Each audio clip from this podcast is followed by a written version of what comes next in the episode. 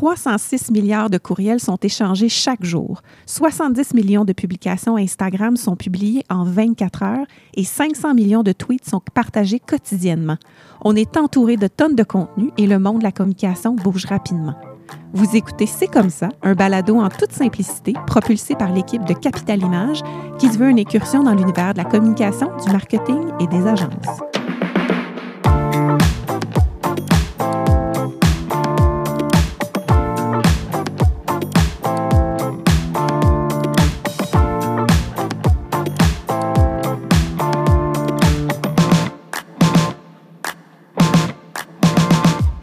À notre cinquième épisode de- du balado C'est comme ça. Je m'appelle Julie Deschambault. Je suis en compagnie de mes collègues, adorés collègues Alexandre Lénès et Audrey Grondin. Adoré. Adoré, alors. Je suis contente de vous retrouver, mes chers Moi collègues. aussi. Dans notre plus récent épisode de, de C'est comme ça, on a parlé de la confiance des Québécois et Québécoises envers les médias. Aujourd'hui, on cherche à comprendre pourquoi certaines personnes éprouvent des doutes à l'égard de l'information qu'on lui fournit par la presse en jetant un regard en particulier sur la désinformation. Un sujet assez omniprésent euh, dans notre société, Eh boy, particulièrement depuis euh, l'avènement des médias sociaux où ce phénomène-là s'est exacerbé. En premier segment, on va aborder le sujet sous notre œil de communicateur et de professionnel en relations publiques. Et en second segment, on vous présente une entrevue que Audrey a réalisée avec Michel Lemay, qui est un vétéran des communications qui observe le milieu de la presse et des médias depuis plus de 30 ans. Mais tout d'abord, je pense que ça serait important qu'on jette les bases et qu'on donne peut-être une définition de ce qu'est la désinformation, parce que, bon, Ouais. plusieurs mots circulent, dont fake news. Mais la désinformation, ça englobe plus que juste les fake news. Une des définitions les plus euh, répandues, c'est que la désinformation, c'est un ensemble de techniques de communication qui visent à tromper des personnes ou l'opinion publique pour protéger des intérêts ou influencer l'opinion publique. Donc, l'information fausse ou faussée est à la fois délibérément promue, accidentellement partagée. Donc, il y a comme deux volets à Mhm. cette définition-là.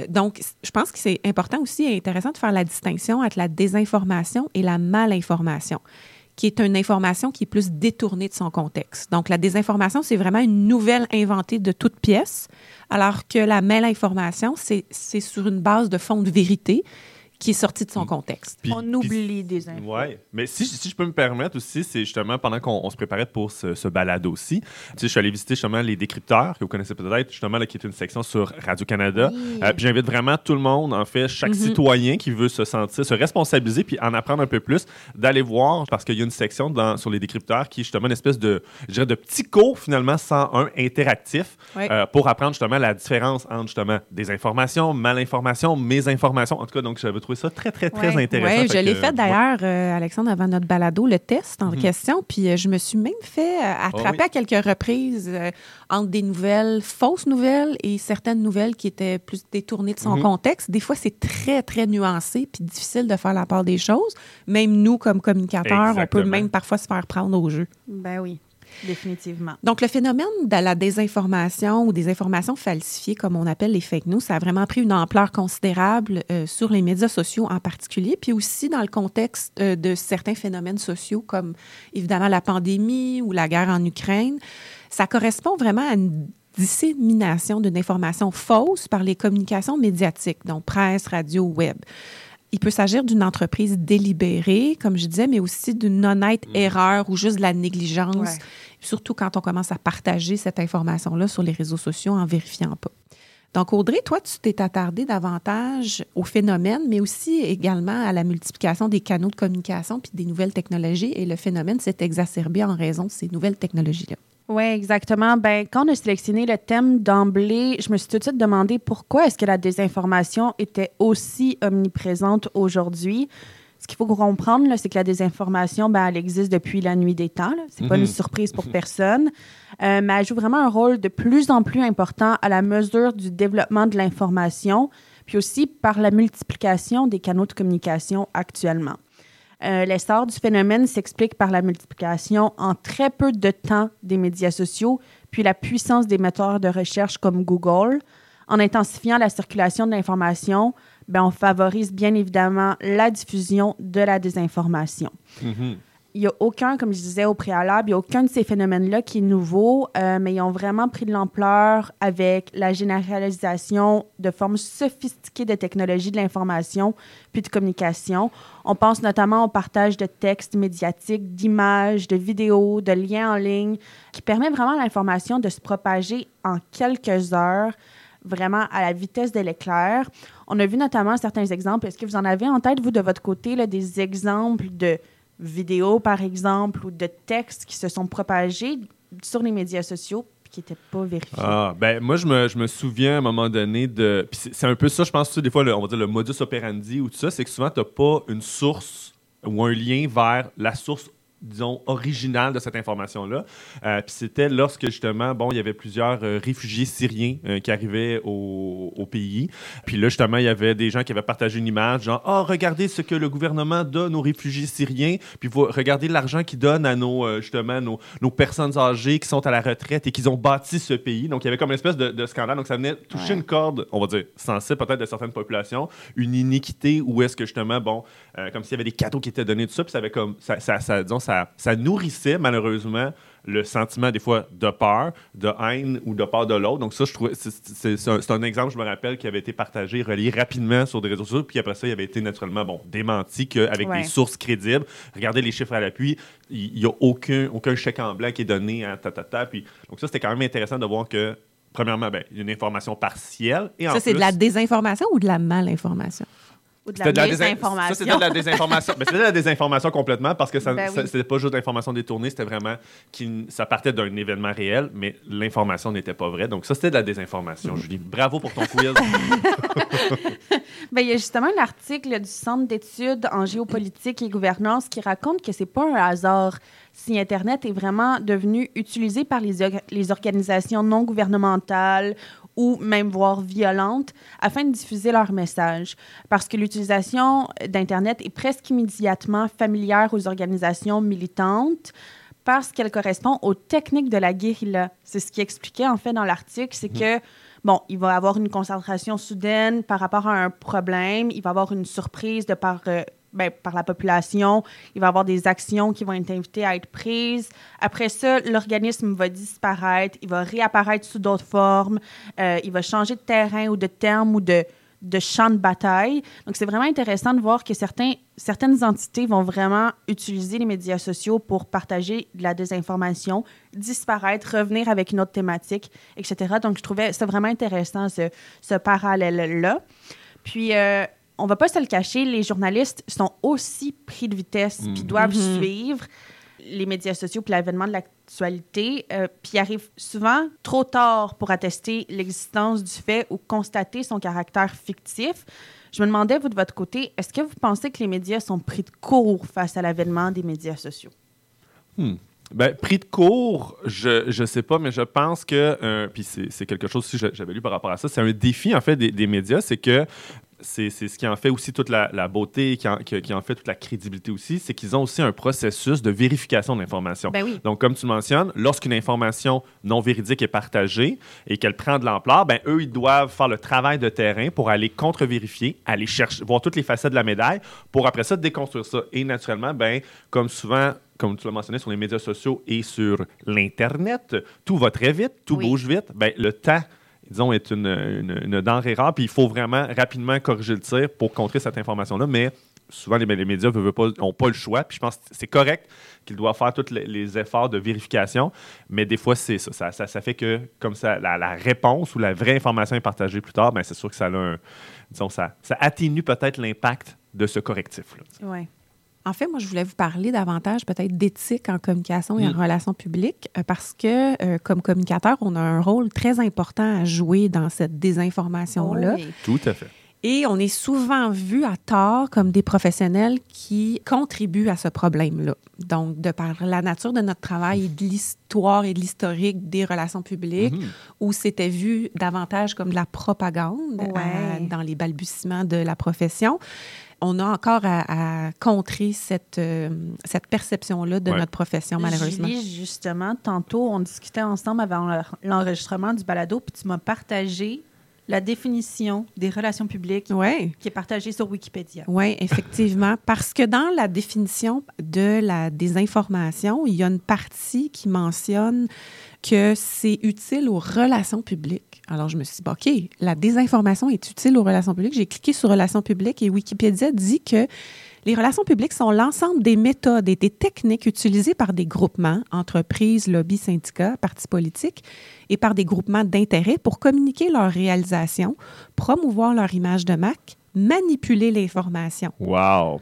C'est choquant, là. Pour, Donc- par exemple, susciter de la sympathie à leur égard. Bon, je pense qu'on a du travail à faire sur Wikipédia, les filles. circule encore sur les réseaux sociaux, c'est incroyable. Donc, on a encore un gros travail à faire comme professionnel en Ouais. relations publiques pour faire valoir notre profession.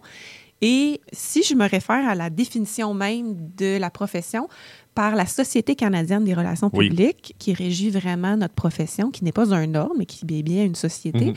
les relations publiques sont la gestion stratégique par le truchement de la communication, donc l'élément de stratégie ici, des liens entre une organisation et ses différents publics afin de favoriser la compréhension mutuelle, de réaliser ses objectifs organisationnels et de servir l'intérêt du public.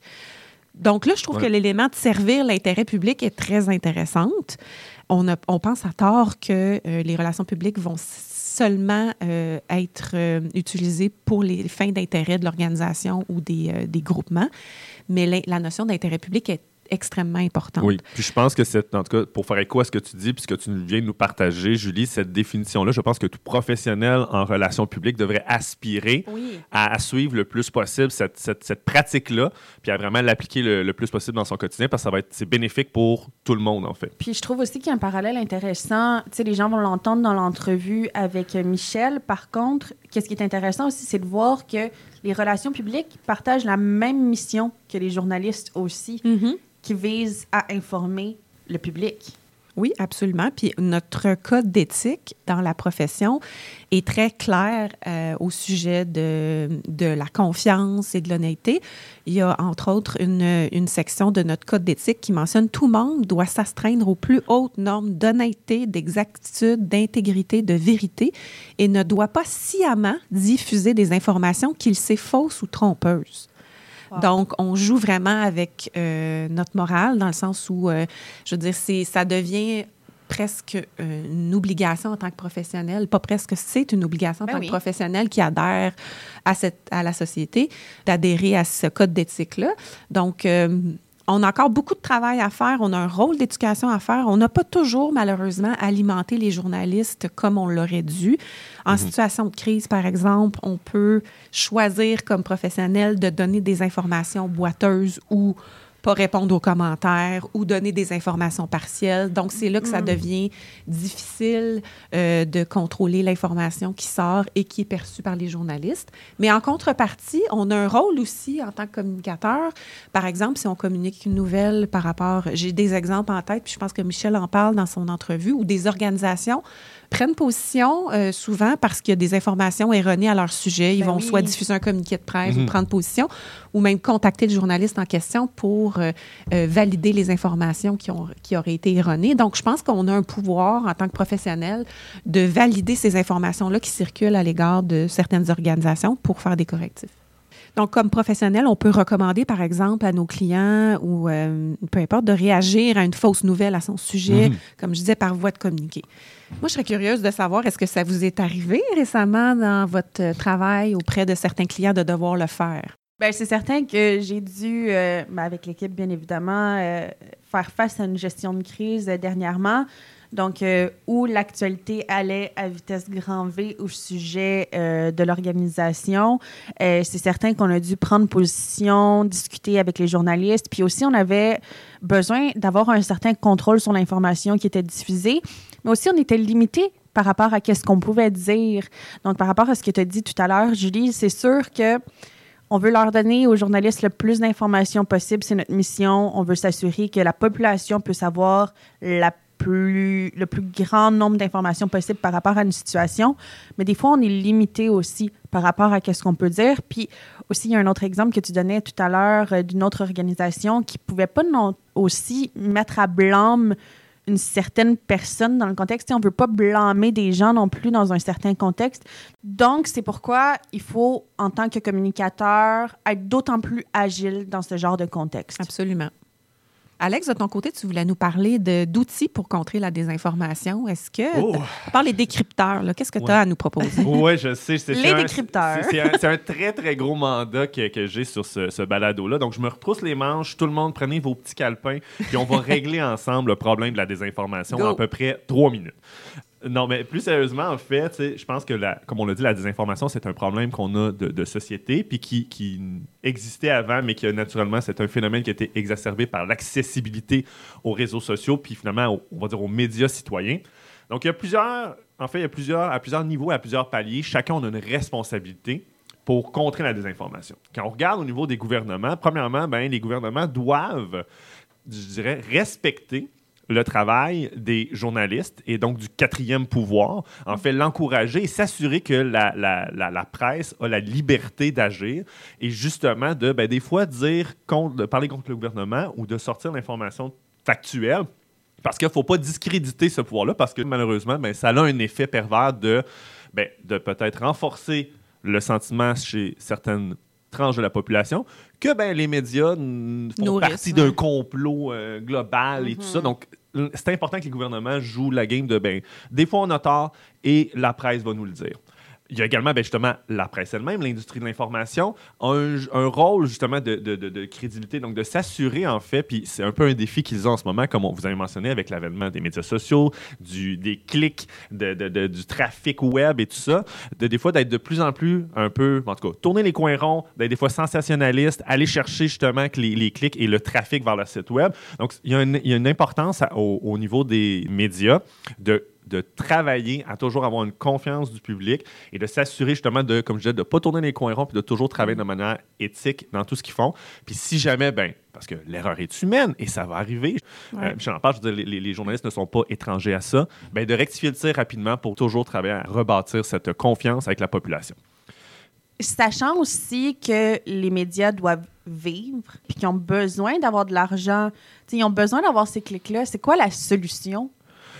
Oui, mais là, c'est parce que qu'il y a l'aspect sensationnalisme qui crée du clic puis tout ça, parce que tu restes quand même dans, dans la nouvelle, mais sensationnelle, puis la désinformation qui est de l'information erronée. Là. On parle d'éthique journalistique. Mais souvent, tu sais, monsieur, madame, tout le monde va juste lire le titre ou le lead. Fait n'aura pas non plus. C'est un devoir de citoyen de tout lire, oui. là. on va pas se le cacher, mais quand même des fois, les titres provocateurs amènent une certaine forme de, désinformation parce que ça donne pas des informations factuelles ou que ça donne mhm. juste une bribe de l'information. Comme tu dis, je pense que c'est la responsabilité de tous, comme tu disais aussi, Alex. Puis il y a aussi une part de responsabilité des, euh, des euh, plateformes Facebook, Google, etc., de travailler à ce que ça se propage moins rapidement et que, bon, il y a des outils qui sont déjà mis en place que si tu viens pour partager l'article en question, ils te demandent si tu as lu l'article avant de le partager. Donc, je pense qu'ils font un travail en ce sens-là. Et, et, je pense, c'est bon, pour c'est une très bonne question que tu as soulevée, euh, justement, Audrey. Puis je pense que les, organismes de presse doivent survivre. Puis en fait, il y a peut-être plusieurs mécanismes qui peuvent être mis et de l'encouragement, peut-être, justement, bon, des incitatifs financiers ou de l'investissement ou des, subventions par les gouvernements dans un fonds indépendant qui s'assure que, justement, ben, la presse survive et que ce pouvoir-là continue d'exister indépendamment. Donc, en tout cas, il y a peut-être des, solutions de, ce côté-là pour enlever la pression de, survie financière. Il y a, peut-être des pistes. Puis, une des choses, justement, tu l'as soulevé, Julie, les entreprises technologiques, les réseaux sociaux de ce monde, les Facebook, les Meta, doivent mettre en place aussi des moyens de réduire les incitations, justement, soit financières ou les incitations, justement, ben, d'avoir beaucoup de portée pour que la désinformation, justement, un peu tuer la désinformation à la source. Donc, les, les, les, les, les diffuseurs de cette malinformation-là ou de cette désinformation-là, ben, il n'y a plus vraiment de, de, porte-voix pour étendre leur, euh, leur parole. Et sinon, ben, tout passe aussi par l'éducation, que ce soit justement dans nos établissements scolaires, dans nos mhm. établissements d'éducation, qu'on s'assure que nos jeunes et petits citoyens en devenir soient bien informés à déceler justement qu'est-ce, que, qu'est-ce qui est de la bonne actualité, comment se faire un sens critique aussi, avec toute cette information-là dont on est bombardé. Euh, puis surtout, je veux dire, euh, eux sont exposés de plus en plus, je veux dire, à- à- au, au TikTok de ce monde, à un peu partout. Donc, tu sais, de, de s'assurer qu'on bâtit un petit sens critique. Donc, ça, je pense qu'il y a un, il y a un devoir euh, d'éducation citoyen. Puis, euh, je l'ai mentionné tantôt, faites un petit tour sur les décrypteurs. En tant Ouais. que citoyen responsable, vous allez vous informer. Puis, euh, comme on l'a dit, même en tant que professionnel, des fois, on, on- baigne dans ce monde-là, puis on a l'impression qu'on on sait tout, mais non, euh, vous allez apprendre des choses. Fait ça, c'est, je dirais, c'est au niveau des paliers, au niveau des responsabilités. En tant que communicateur, en tant que professionnel, lorsqu'on va accompagner nos organisations, nos clients, ce qui, est important, le fond, il y a plusieurs pistes en fait qu'on peut aborder pour justement contrer un peu la désinformation. Ben, premièrement, si vous ne savez pas qu'une information circule, ben, vous ne pourrez pas agir. Donc, c'est la règle de base, ce qui est de mettre en place des moyens d'avoir un système de veille, qu'il soit médiatique ou médias sociaux, de s'assurer d'identifier ces informations-là qui circulent, puis avoir aussi un protocole d'évaluation. Est-ce qu'on doit réagir? Comment on réagit? Qu'est-ce qu'on fait? Et de ce côté-là aussi, ben, si vous voulez agir, il faut que vous ayez déjà une certaine crédibilité et un certain un haut niveau de confiance en votre organisation. Donc ça, c'est pas un travail qui se fait quand on est dans la désolé pour le mot, mais dans la merde, que euh, on va être en mesure de rectifier le tir si les gens ne font pas confiance déjà. Donc ça, c'est un travail que vous devez faire au quotidien en tant qu'organisation, de s'assurer d'être d'être vu et perçu comme une source d'information crédible. Ce qui nous amène justement à aussi ben, s'assurer que vous ayez une stratégie aussi de contenu en continu. Donc, c'est-à-dire que votre site web, par exemple, devienne justement une source où vous diffusez de l'information qui est transparente, qui est crédible, qui est vérifiée, et que si malheureusement, il arrive un moment où il y a de la désinformation qui circule à votre sujet, mais vous allez pouvoir agir, vous allez pouvoir aussi rediriger les gens vers un endroit où vous avez déjà de l'information. Et en fait, vous allez probablement déjà avoir parce que vous avez une stratégie de contenu, euh, disons, soutenue, ben, vous allez déjà ressortir dans les moteurs de recherche plus rapidement. Donc, avoir une bonne stratégie SEO, SEM, ça vous permet justement, lorsque ben, vous êtes dans, dans- dans cette tempête-là, ben, que si les gens Google votre nom, ben, ils vont généralement tomber sur ces pages-là aussi. Oui, Audrey, je te vois, je vois tes lèvres qui bougent. Veux-tu passer non, un mais ce commentaire? que j'allais dire, c'est que tout est dans tout. Oui, en effet. Donc, c'est c'est ça. C'est un travail de longue haleine. C'est pas seulement lorsque le moment arrive.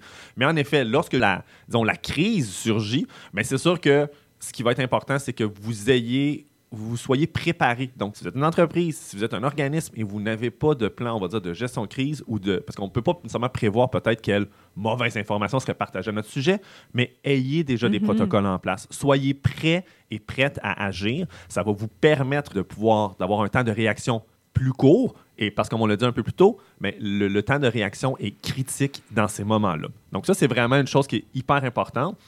Et il y a des, des- des- des communicateurs qui conseillent des fois, puis ça aussi, c'est c'est peut-être un peu difficile parce que de ne pas réagir des fois. Puis ça, j'ai un peu un débat interne des fois à me dire, bon, quand il y a une mauvaise information, je pense qu'il faut corriger ça en général, mais il y a un, un- un phénomène qui s'appelle l'effet Streisand, le Streisand Effect. Est-ce que vous savez qu'est-ce que c'est? Non. Donc, en fait, ben, grosso modo, rapidement, euh, Barbara Streisand, euh, il y avait des photos de son, de son, euh, disons, de son manoir ou de sa maison hyper grosse qui était sur la côte du, de, en Californie et qui avait été utilisée un peu comme un exemple de comment est-ce y avait des, des- constructions ou du développement urbain qui faisaient du tort à la côte et qui, dans le fond, la, la protection de l'environnement.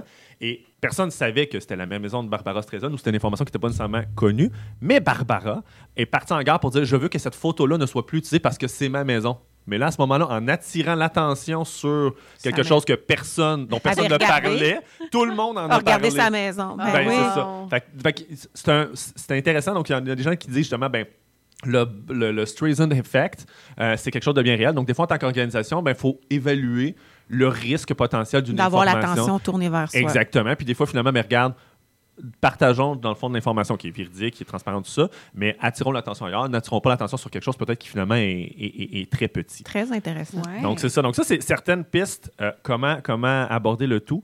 Et rapidement, une chose que, sur laquelle j'aimerais conclure, en fait, c'est que euh, le défi qu'on a, c'est qu'on on- on traite avec des humains. hein. Et l'humain veut, veut pas, au niveau, on va dire, psychologique, on a des, certains biais qui vont faire que même si on est mis devant des faits, devant de l'information factuelle, on ne va pas nécessairement changer notre comportement ou on va quand même croire l'information qui est fausse versus l'information factuelle. Donc, que ce soit le biais cognitif qui fait que justement, ben, des fois, les choses qu'on croit ou les choses qu'on a déjà un peu comme actualisées puis qui sont, euh, disons, centrées, qui font partie de notre identité, ben, lorsqu'on a une information factuelle qui vient un peu comme quasiment, disons, à l'encontre de ce qu'on considère être notre identité propre, ben ça a l'effet contraire. Des fois, ça va renforcer finalement ce qu'on croit déjà, qui malheureusement est faux. Puis l'information factuelle, ben, on va la euh, l'oublier. Donc ça, c'est important de garder aussi que, en tête que en tant qu'humain, lorsque vous allez vouloir partager cette information-là en tant qu'entreprise, mais vous allez vous adresser à des humains. Puis pour faire changer les comportements ou les perceptions, bien, il faut avoir aussi tout le côté aussi empathique et sympathique. Donc, de garder, d'avoir une, bonne intelligence émotionnelle et pas simplement une intelligence des faits, puis de dire, bien, c'est la seule vérité. Euh, oubliez pas que vous vous adressez à des humains. Bien, moi, ce que je retiens, c'est que c'est le défi de toute une société en ce moment, c'est de restaurer la confiance entre la population, les entreprises, puis l'ensemble de nos institutions publiques, privées, incluant les organes de presse. C'est vraiment le défi, je pense, actuel. Puis nous, comme communicateurs, ben, on se doit d'être d'autant plus rigoureux dans notre profession. Plus que jamais, on est des professionnels en relations publiques qui doivent contribuer à ce mouvement-là de confiance envers euh, les organes euh, institutionnels, etc. Et de ne pas craindre d'affirmer nos valeurs pour nos organisations, je pense, euh, de toute nature pour la société. Donc, on va aller écouter l'entrevue, Audrey, que tu as réalisée avec Michel Lemay. Oui. Yeah. Bonne écoute. Vétéran du domaine des communications, Michel Lemay observe la presse depuis plus de 30 ans. Crise et conflits de travail, on le connaît pour ses interventions dans une foule de situations qui ont attiré l'attention des médias.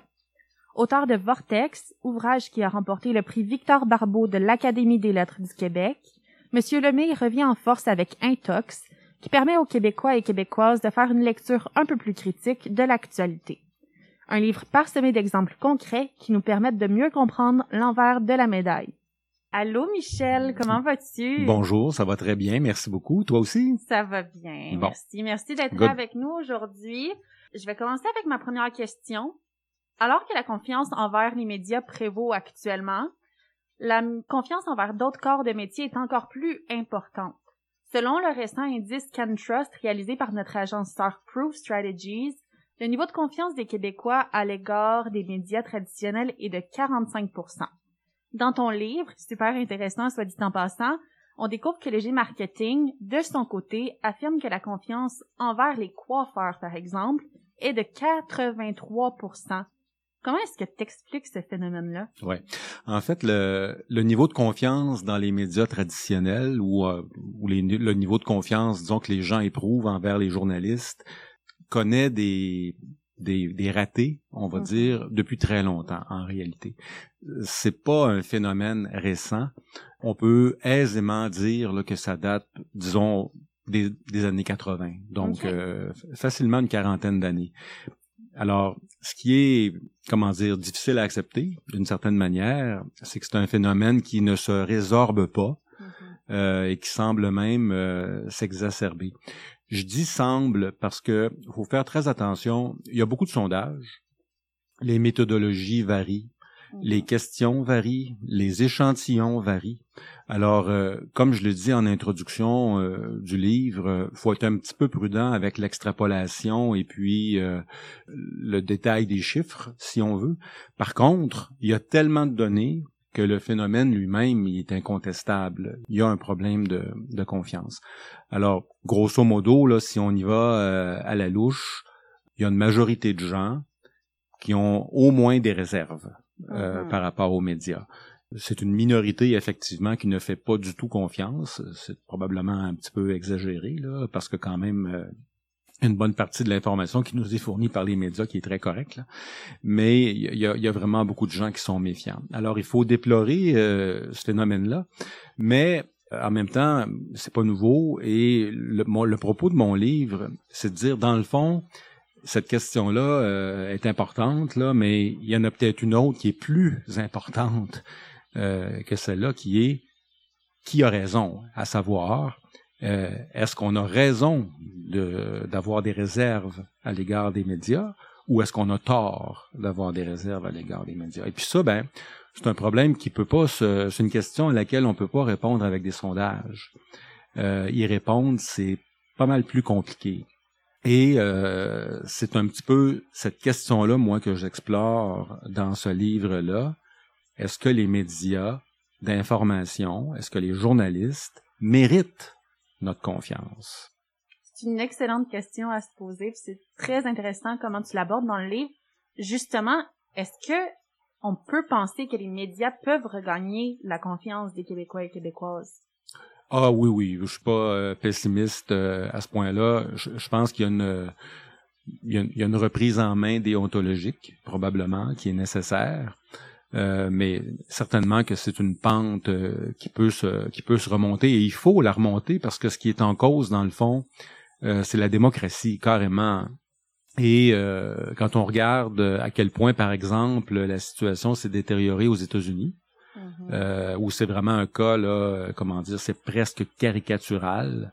Les chiffres sont absolument euh, dramatiques euh, aux États-Unis. C'est très, très, très polarisé.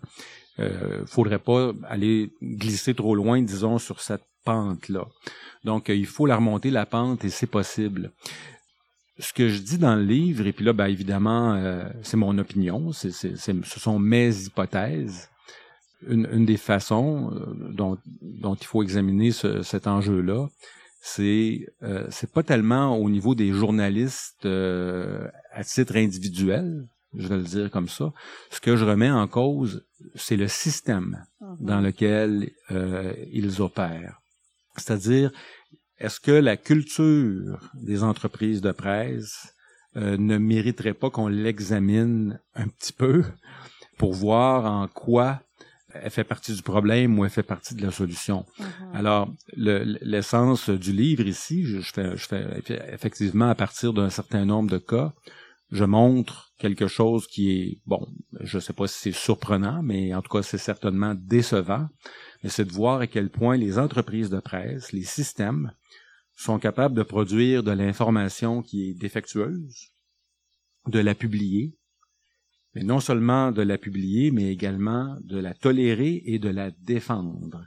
Mhm. C'est-à-dire que j'identifie des cas, des histoires, dans le fond, où il devient assez rapidement euh, évident que la nouvelle qui a été publiée était problématique et le média ne veut rien entendre, ne veut absolument pas redresser la situation correctement, malgré le gros bon sens, on pourrait dire, mhm. mais malgré aussi ce que demande la déontologie journalistique, tout simplement. Exactement, puis ça m'amène à une autre question. C'est quoi le pouvoir des conseils de presse, puis pourquoi est-ce que certains médias vont s'en détacher? Je pense à Québécois, entre autres, qui ne fait plus partie du conseil de presse.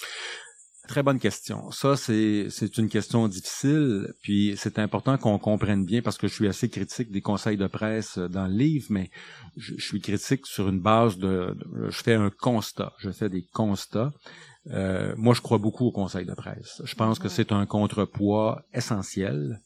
Euh, il y en a pas d'autres, d'ailleurs. en tout cas, il y en a pas beaucoup d'autres. Quoi qu'on pourrait parler du cinquième pouvoir, là, on parlera du cinquième pouvoir peut-être dans quelques minutes. Mais... Oui, ça fait partie de mes prochaines questions. c'est effectivement un contrepoids. Mais non, les conseils de presse, euh, c'est quelque chose à mon avis qui est fondamental. C'est ce qu'on a trouvé de mieux pour pour faire contrepoids. Maintenant, présentement, au Québec, au Canada, et je fais la démonstration également avec le, Royaume-Uni et la France, entre autres, ça ne fonctionne pas bien. Il y a, des problèmes. Et le, problème, euh, puis là c'est pas juste moi qui le dis, là, il, y a, il y a plein de gens euh, qui font le même constat. J'invente rien ici. Là. Le problème, il vient dans une large mesure du fait que les entreprises, ben, le mot est pas trop fort, je pense, les entreprises contrôlent les conseils de presse. Et puis les entreprises, ben, le constat que je fais, malheureusement, il est triste, là, mais les entreprises, leur préoccupations fondamentales, c'est pas nécessairement la qualité de l'information. Les préoccupations fondamentales sont ailleurs, leur marque, leur vente, leur code d'écoute, leur circulation, bref, leur profit, pour ah appeler les choses euh, par leur nom. Et pour une raison euh, qui m'échappe et puis qui m'échappera toujours, euh, les entreprises semblent avoir conclu qu'il faut absolument jamais, jamais jamais reconnaître une erreur, jamais. Alors, moi, j'ai l'impression, puis je suis pas le seul à croire ça, j'ai plutôt l'impression que c'est le contraire. Que, que, si les entreprises, les systèmes de l'information portaient davantage attention à redresser l'information fautive, moi, je pense qu'on on se mettrait à, comment dire, à commencer à rétablir les ponts euh, avec le public. Alors, dans le cas des conseils de presse, euh, puis le, le, phénomène, entre autres, a été documenté euh, beaucoup au Royaume-Uni avec les scandales des dernières années. Le juge Leveson, pour pas le nommer, qui a enquêté sur tout ça, il a fait lui-même le constat qu'au Royaume-Uni, d'ailleurs, c'était un conseil de presse au Royaume-Uni qui existait depuis très longtemps. C'était vraiment une institution reconnue est arrivé à la conclusion que le conseil de presse faisait partie des problèmes, faisait partie du problème carrément. Et donc, il a suggéré des réformes. Et si on avait à résumer euh, son idée en quelques mots, il a, il a surtout recommandé de sortir les médias de la gestion des conseils de presse pour plutôt que ce soit effectivement les journalistes. Alors, il hein, faut, faut vraiment faire la distinction entre la profession journalistique et les médias. C'est deux, c'est vraiment deux choses différentes. Mm-hmm. Donc, euh, le principe du conseil de presse, euh, de l'autorégulation, c'est le principe du jugement par les pairs. Alors que ce soit des journalistes euh, chevronnés, compétents, indépendants, qui examinent le matériel sans avoir leur patron qui leur souffle dans le cou juste à côté. Justement, ça m'amène à une autre question. Est-ce que, c'est peut-être une question euh, un petit peu large, mais est-ce qu'il y a des bons ou des mauvais journalistes? Est-ce qu'il y a des bons ou des mauvais médias? Euh, ça aussi, c'est une question intéressante et, puis euh, moi, je, je pense que c'est beaucoup plus compliqué que ça. Je pense pas qu'on puisse dire qu'il y a de bons et de mauvais journalistes ou de bons et de mauvais médias. Ce serait vraiment simpliste à mon avis, de poser les choses euh, de cette façon-là et, et, je vais vraiment pas dans cette direction-là. Euh, je pense qu'il arrive des accidents dans tous les médias. Puis d'ailleurs, euh, moi, je suis un grand lecteur du New York Times, qui est probablement un, un enfin, qui est pas probablement, c'est certainement le, le, média qui a la meilleure réputation. Je le lis depuis des années. Il y en a eu des problèmes au New York Times, et puis il y en a encore, et puis il va en avoir encore. Et puis on pourrait, euh, on pourrait probablement à l'autre extrémité du spectre aller chercher des, des, des tabloïds, des journaux euh, tabloïds qui publient du matériel qui est tout à fait correct et, euh, et même impeccable. Mm-hmm. Alors, je, je pense pas qu'on puisse trancher euh, comme ça, que ce soit au niveau du, des médias ou des journalistes. Euh, ça, ça, me semble trop, ça me semble trop caricatural. Okay. Est-ce qu'on donne le droit aux journalistes et aux médias à l'erreur? Oui, ben en fait, poser comme ça la question est très intéressante hein, parce que le, droit à l'erreur, d'une certaine manière, on pourrait dire qu'il a, toujours existé, mais euh, il existe encore plus, si on peut dire ça comme ça, depuis que les tribunaux, dans le fond, euh, ont examiné euh, cette question-là. Alors, il y a un concept qui n'est pas né au Canada, d'ailleurs, qui nous est venu plutôt du Royaume-Uni, mais il y a un concept qui a cours depuis maintenant presque 20 ans qu'on appelle le journalisme euh, responsable. Euh, bon, c'est un peu complexe, mais dans le fond, pas tant que ça.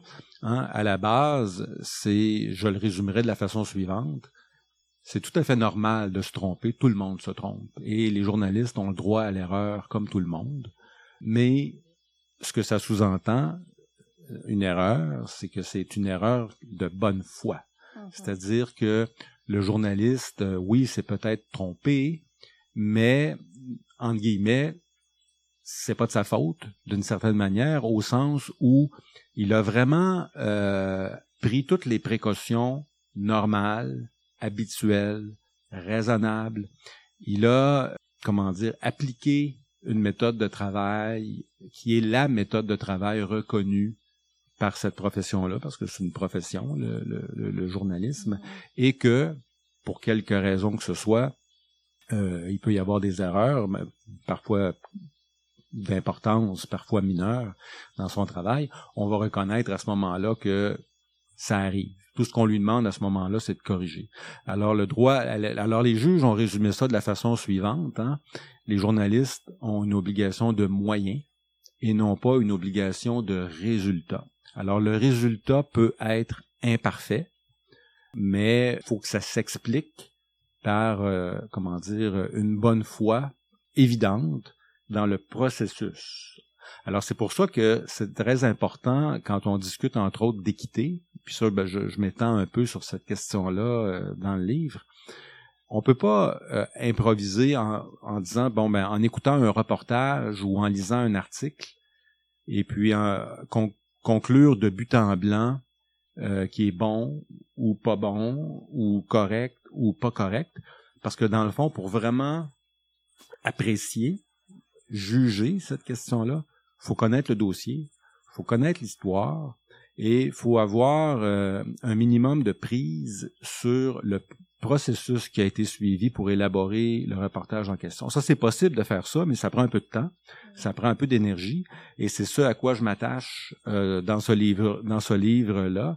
Et puis c'était également le cas dans, dans le précédent. Hein. Fait qu'on on enquête sur l'enquête. Hein. Et c'est comme ça qu'on peut arriver à discerner si euh, le journaliste a vraiment euh, procédé comme l'aurait fait le journaliste euh, raisonnable moyen qui maîtrise son métier.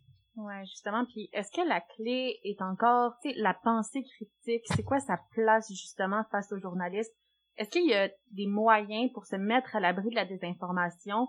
C'est qu'est-ce que tu suggérais à quiconque qui veut assurer son autodéfense intellectuelle face Ouais, ça c'est un sujet en soi. Hein. C'est pas facile, mais c'est moi je j'espère contribuer un peu à aider les gens en ce sens-là en montrant comment on peut faire euh, une lecture critique ou en tout cas prudente d'un article de journal.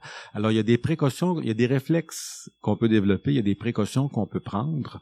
Par exemple, euh, pour prendre un exemple qui, qui est pas compliqué, là, pas long à expliquer, j'évoque entre autres toute la question de l'anonymat des sources. Alors, les sources, mm-hmm. le, journaliste qui affirme des choses indirectement par la bouche de sources euh, qu'il ne nomme pas, ça, dans notre esprit de lecteur, de citoyen, il y a toujours une petite lumière rouge qui devrait s'allumer.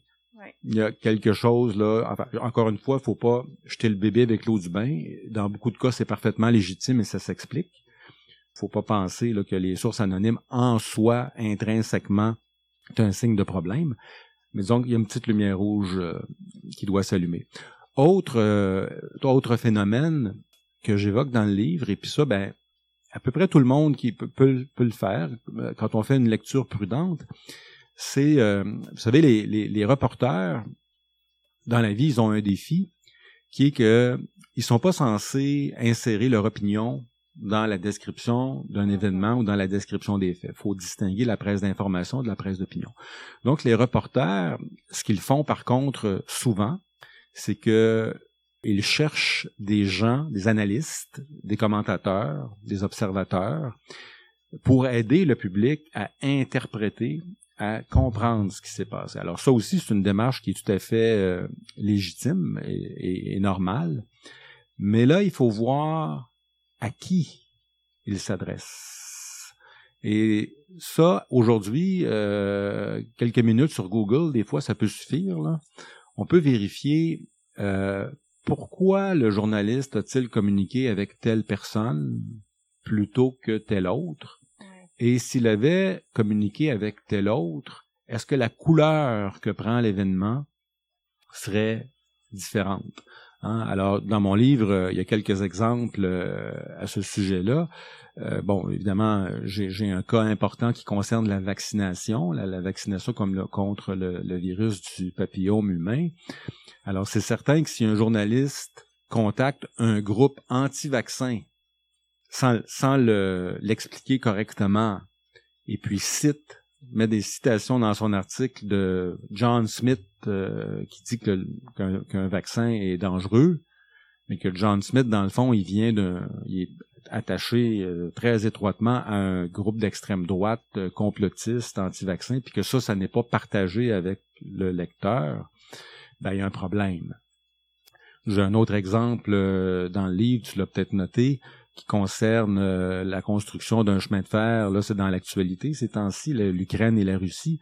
La construction d'un chemin de fer euh, en Russie, mais près de la frontière ukrainienne. bon, on sous-entend que Bombardier, qui a participé au projet, aurait... Ben, enfin, on sous-entend pas. on, insinue que Bombardier, qui qui a participé au projet, aurait manqué euh, aurait euh, aurait manqué aux, sanctions euh, commerciales canadiennes. Bon, on fait tout un plat autour de ça. Mais la personne qui fait cette insinuation là, ben, c'est quelqu'un d'un lobby ukrainien. On est en 2018 à ce moment-là. Là, on n'est pas, c'est pas un exemple contemporain. Alors, alors évidemment, on peut tout de suite voir que si le journaliste avait appelé quelqu'un d'autre, la saveur de cette histoire-là aurait, aurait pu être totalement différente. Donc, comme lecteur, comme auditeur, on a quand même un peu de... C'est difficile parce qu'on n'a pas le réflexe de s'arrêter pour faire ce genre de réflexion-là, mais c'est pas impossible de prendre un petit pas de recul et puis de se poser euh, certaines questions. Justement, la pluralité des sources. Oui c'est la clé en sens. La, la, pluralité des sources, c'est la clé. Puis l'autre volet de ça, parce que ta question euh, précédente, c'était comment on peut faire là pour essayer de, de, se dépatouiller dans tout ça. Évidemment, euh, c'est une bonne chose aussi de consulter beaucoup de médias, de pas s'attacher. Un des phénomènes qu'on voit aux États-Unis quand on dit que c'est extrêmement polarisé, euh, ben, c'est qu'évidemment, euh, les gens se dirigent vers des médias qui leur disent ce qu'ils veulent entendre. Alors bon, pas besoin de nommer. aux États-Unis, il y a une évidence là dans les 10, 15 dernières années, ou en tout cas certainement dans les cinq dernières années, Fox News. Hein, euh, les, les gens de la droite là, ils, ils boivent les paroles de ce média-là. Ils refusent de s'exposer à d'autres médias qui tiennent un autre discours. Alors on peut regarder ça de haut, et puis se dire euh, bon, il devrait peut-être écouter autre chose ou lire autre chose. en même temps, il faut y penser comme il faut parce que on a tous de tendance de façon naturelle à un petit peu toujours se rediriger vers les mêmes médias. On a nos médias fétiches. Parfois même pour le Québécois moyen, probablement un média fétiche. euh, c'est pas tout le monde là qui passe des heures à chaque jour euh, à s'informer. Donc, euh, faire l'effort intellectuel, parfois, de varier le menu euh, au niveau de la consommation médiatique, ça c'est certain, ça fait certainement partie euh, des solutions. On a la chance au Québec d'avoir plusieurs médias aussi, c'est une chose qui est super euh, super intéressante puis importante à mentionner. on dit souvent des médias qui sont le quatrième pouvoir en fait. Euh, T'en as glissé un mot tantôt. Euh, qu'est-ce que selon toi le cinquième pouvoir? Ouais, le cinquième pouvoir, en fait, l'expression est utilisée quand même depuis. Euh, je, je ferai pas la, je vais pas l'attribuer à personne la, paternité là. Euh, il y, aurait peut-être des disputes, mais disons que l'expression circule depuis probablement 25 ans ou, ou pas loin. Mais qu'est-ce que c'est? C'est très simple. Hein? C'est le le pouvoir du public, le pouvoir du consommateur d'information le pouvoir aussi du spécialiste qui constate qu'il y a quelque chose dans les médias qui va de travers au sujet d'une histoire euh, donnée et puis qui décide euh, de monter au créneau pour euh, faire redresser la situation. Donc un contrepoids, on parlait de contrepoids au début de l'entretien. Donc faire contrepoids aux journalistes et aux médias. Alors évidemment, d'une certaine manière, d'une certaine manière, on pourrait dire que ça a toujours existé.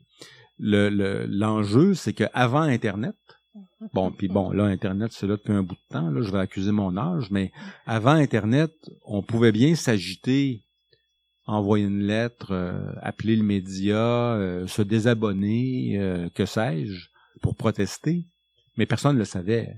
Ça, ça, ça n'avait pas de poids. Mm, euh, Aujourd'hui, ce qui est différent, puis euh, il y a eu des cas évidemment euh, mémorables, ben là, il y a des blogueurs, il y a Twitter, il y a Facebook, enfin, il y a plein de moyens qui font en sorte que ces gens-là, qu'on pourrait tout simplement qualifier de lanceurs d'alerte, d'une certaine manière, là, ils ont les moyens de s'exprimer et ils ont les moyens de d'avoir quand même comment dire, d'avoir un assez gros mégaphone. Euh, alors, dans le cas principal, euh, qui est un petit peu l'épine dorsale de mon livre, euh, qui concerne le vaccin Gardasil, avec un article du Toronto Star de 2015, c'est très, très visible. Le cinquième pouvoir s'est vraiment manifesté. Alors, des, des scientifiques, des médecins et même des journalistes mhm. spécialisés qui comprenaient très bien ce qui se passait ont dénoncé, ont, ont assiégé le journal pendant deux semaines et ils sont arrivés à faire euh, retirer l'article. Maintenant, ça a été quand même euh, toute une croisade. Euh, un article qui était, bon, imprimé, mais qui était quand même disponible en ligne. Exact. Euh, non, c'est ça. Il a été enlevé en ligne, mais il est encore, tu sais, je veux dire, il était imprimé. Fait il, était, pouvait le lire encore. oui, il pouvait le lire encore, sauf qu'un journal papier, euh, au bout de 15 jours, là, la plupart des exemplaires ont disparu. Mais disons que l'article a été retiré des archives et en ligne, euh, on, ne le trouve plus. En fait, on peut encore le trouver là en, par des détours sur le web. Mais le, le journal lui-même a retiré l'article en question. Et, et c'est le et c'est le cinquième pouvoir euh, qui, est, qui, qui, est arrivé à cette euh, à, cet accomplissement là. Cela dit, euh, tu as lu le livre, Audrey, alors tu auras constaté, je, je, le dis aussi, ça a été difficile. Là. Ça, ça a pris beaucoup de temps, beaucoup d'interventions, mm-hmm. beaucoup de monde, et l'article a été retiré sans que le média ne reconnaisse qu'il était erroné. Il a juste été retiré. Hein? On se, on quitte les lieux, là, c'est la sortie côté jardin sur la pointe des pieds, mais on ne fait pas amende honorable. On ne redresse pas la situation correctement. Et c'est pas le seul exemple dans le livre, il y en a d'autres. Et, ça, c'est fondamental. C'est vraiment un de mes chevaux de bataille euh, dans ce livre-là. C'est extrêmement dérangeant. Je suis capable d'accepter qu'il y a eu euh, un accident et qu'on a publié un article euh, qui est vraiment problématique, ça peut arriver, ça peut s'expliquer. J'ai beaucoup plus de mal à m'expliquer qu'une fois que la démonstration en est faite, on ne le reconnaisse pas et on ne prenne pas les mesures nécessaires pour corriger la situation. Ça, ça me fait peur. Justement, selon toi, qu'est-ce qui freine les médias à ne pas reconnaître ces erreurs-là. Ça, c'est peut-être un autre balado que vous pourriez faire avec un, un dirigeant d'entreprise de presse. La, la, la, réponse, la réponse honnête, c'est, c'est je le sais pas. Je, je pense que c'est une, euh, c'est ce que j'évoque dans le livre, parce que bon, moi, ça fait maintenant euh, plus que 35 ans là, que je fais des relations publiques. Alors évidemment, c'est un phénomène que, que j'ai vu s'imposer au fil du temps. Là. Ça, ça, vient pas d'apparaître, c'est pas soudain, puis je viens pas juste de m'en rendre, de m'en rendre compte. Euh, alors, c'est très profond, je pense, dans la culture euh, médiatique. Alors, il y en a beaucoup qui appelleraient ça tout simplement le corporatisme. Là. Il y a une tendance très corporatiste, à savoir que euh, c'est comme si on, on, on, présumait que admettre une erreur, corriger une erreur, c'est néfaste et euh, on peut pas faire ça. C'est pas bon pour la réputation de l'organisation. C'est pas bon pour la réputation de la profession. Et puis ce travers-là, j'ai l'impression maintenant fait partie de l'ADN de, de l'industrie. Et j'espère que des livres comme les, mes, mes, mes, deux livres, et en particulier celui-là, parce que je vais un petit peu plus loin sur cette question-là, vont peut-être, euh, en toute humilité, là, peut-être que j'apporterai ma petite pierre à l'édifice euh, parce qu'il faut qu'il y ait une, une, réflexion qui se fasse euh, à ce sujet-là.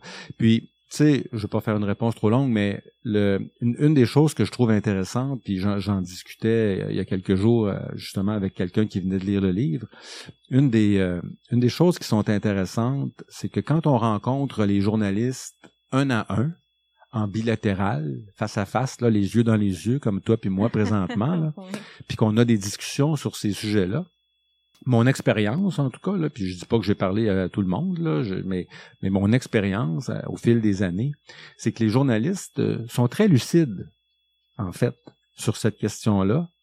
Ils sont pas en déni mm-hmm. quand on leur parle individuellement. C'est vrai. Euh, quand ils sont en groupe, euh, puis en association, en assemblée syndicale ou que sais-je, mm-hmm. là c'est très différent. Là, il y a vraiment un esprit de, un, très fort esprit de corps qui s'installe et euh, la capacité, pour citer Jean-François Rebel, la capacité de venir à récipicence est beaucoup plus faible. J'adore. Puis justement, tu l'as mentionné, tu as un parcours en relations publiques. Euh, dans ton livre, on apprend que 66 à 76 des nouvelles publiées sont écrites avec du contenu qui est fourni par des services de relations de presse. Selon toi, c'est quoi le rôle des communications face à la désinformation? Ouais, en fait, euh, le, le, nous, les, gens de, de, relations publiques, évidemment, on a aussi notre code de déontologie, puis on a aussi notre éthique. Euh, et je, il y a des choses qu'on, effectivement, des choses qu'on peut faire. Hein. D'abord, on, peut aider nos clients en s'assurant que lorsque l'on publie des informations nous-mêmes, justement, on, respecte justement cette dynamique-là, euh, parce que les, journalistes pourraient nous accuser parfois, puis ils le font à l'occasion, de faire partie du problème. Parce que des fois, on tourne un petit peu les coins ronds. Et puis, euh, ça peut arriver faut, faut pas faut pas le nier. Il y a, il y a, des soucis euh, à l'occasion aussi du côté des relations publiques. Alors on, on a peut-être un travail nous qu'on peut faire euh, de ce côté-là. Il faut le reconnaître. L'autre chose, puis là aussi il y a peut-être un peu de d'éducation à faire euh, au niveau de nos clients et de nos patrons, c'est que moi je pense que puis je, je dis je pense parce que c'est une opinion là, on a beaucoup toléré nous-mêmes l'information boiteuse qui est publiée dans les médias. Et puis des fois, ben, l'information dans les médias, elle peut être un petit peu boiteuse, mais c'est pas nécessairement de la faute du journaliste. On l'a peut-être pas suffisamment aidé à bien comprendre ce qui se passe. Mm-hmm. On l'a pas toujours alimenté euh, autant qu'on aurait pu. Euh, des fois d'ailleurs, euh, dans les situations de crise ou de choses délicates, puis vous avez sûrement, as sûrement déjà vécu ça ici, euh, des fois, les, nos clients ou nos, ou nos, patrons nous disent on parle pas. Hein, on parlera pas. On, on fera pas de commentaires. C'est pas souvent la bonne réponse. et c'est très rarement la bonne chose à faire. Alors les gens disent pas de commentaires, pas de commentaires, ou donnent des explications euh, extrêmement nébuleuses. Et puis là, après ça, ils se plaignent que ce qui est écrit dans le journal euh, est pas clair. Mm-hmm. Alors, à un moment donné, euh, faut décider là. Euh, faut, faut aussi nous euh, être, être, un peu plus euh, proactifs, être de bonne foi, puis expliquer, prendre le temps d'expliquer nos trucs. maintenant, je, je, je, je vais plus loin. Moi, j'ai une philosophie que quand il y a quelque chose qui qui cloche vraiment dans l'information, j'ai la possibilité de redresser. Je peux faire ma part. Alors je peux, je peux, je peux partir ma petite machine cinquième pouvoir là, euh, en m'exprimant publiquement, par exemple sur mon site web, ou voir euh, même à la limite par communiqué de presse. Alors je donne un petit exemple dans le livre. C'est un petit exemple de rien du tout mais j'ai trouvé ça intéressant parce que ça concerne Hydro-Québec, donc une organisation quand même, à mon avis, à, moi, euh, relativement conservatrice dans ses façons de faire. Et euh, tu l'as lu, tu vas te souvenir là. Euh, donc, Hydro-Québec a décidé à un moment donné de ne pas laisser passer une manchette qui était carrément fausse, là, puis un article qui débutait de manière carrément fausse. Alors Hydro-Québec a réagi par communiqué de presse en disant voici mon communiqué, la nouvelle qui est ce matin dans le journal X euh, est fausse. Euh, et non seulement ça, mais le journaliste nous a appelé, on lui a expliqué correctement et il a décidé de ne pas tenir compte de nos explications. Alors ici, donc, on va assez loin, là. Alors non seulement on redresse l'information, mais on explique sur la place publique que le journaliste avait les informations exactes et a décidé de ne pas les publier. Alors, ça, j'adore ça. Euh, il y a moyen de faire ça correctement. Moi, je l'ai fait beaucoup là, depuis euh, 10-12 ans. C'est ma façon d'aborder euh, d'aborder les, les, médias. Bon, évidemment, il euh, faut choisir ses batailles. Là, faut pas corriger des boutilles là, parce qu'on finira plus. Et puis, on va passer pour des fous. Mais lorsque c'est euh, significatif, on procède. Et mon expérience à cet égard-là, euh, elle est, euh, est très éloquente. Euh, beaucoup d'anecdotes, comment dire, la, preuve la preuve anecdotique est à l'effet que ça fonctionne. C'est-à-dire qu'il ne s'agit pas de partir une, euh, il s'agit pas de partir une, euh, une argumentation sur la place publique ou, euh, ou une bataille de chiffonnier. Il s'agit simplement de redresser les pendules, de, de mettre les pendules à l'heure, pardon, pour le public. Mhm. Parce que à la limite, euh, ce qu'on veut tous, en théorie, c'est que le public ait euh, l'histoire correctement. Ben oui, puis ça me rappelle un bout du livre où tu viens dire que les médias ont un pacte avec les lecteurs. Mm. J'ai vraiment aimé euh, aimé cette allusion-là que tu as fait dans le livre. Je vais terminer l'entrevue en te posant une question. Selon toi, la désinformation, est-ce que c'est quelque chose qui va perdurer dans le temps? Ben, évidemment, par les temps qui courent, quand on parle de désinformation, là, euh, c'est pas tellement aux médias traditionnels et aux journalistes qu'on pense, là, avec raison. C'est plutôt à tout ce qui se passe sur les réseaux sociaux et sur le web de manière plus générale, au sens où là, il y a vraiment, c'est le Far West, là, puis c'est c'est peu dire que c'est le Far West. C'est extrêmement inquiétant. Et puis, euh, comme on sait, la, la pente technologique est telle que euh, ça fait peur un peu là quand on pense au fameux euh, le, le- le fameux deepfake hein, qui va qui permet à toutes fins utiles maintenant là de d'avoir carrément euh, des images là de quelqu'un Ah ouais. euh, qui, qui dit et, et là on- là vraiment ça fait peur ça fait peur. Alors moi j'ai pas la solution à tout ça là je l'ai pas du tout. Par contre là où je fais où je fais un appel du pied euh, à mes amis journalistes c'est que moi ce que je voudrais voir c'est que les médias sérieux fassent partie de la solution et non du problème. Et faire partie de la solution ça veut dire à mon avis là changer faire évoluer la culture des organisations. Et je, je reviens un peu à un, un point que je faisais au début. Je, je termine un peu le livre comme ça. hein. Les deux dernières lignes de mon livre, là, c'est euh, les sociétés démocratiques ont les électeurs que les médias leur fabriquent. Il serait temps que les journalistes s'en mêlent. J'adore. Merci Michel pour ton temps, c'est super Bienvenue. apprécié. Ça plaisir. Puis ton livre ô combien intéressant, on peut le retrouver où? Ben, j'espère à peu près partout. Il est distribué euh, vraiment en librairie euh, depuis le début avril. là. Alors, en théorie, il devrait pas être difficile à trouver. Génial. Ben, merci beaucoup pour ton temps. Bienvenue.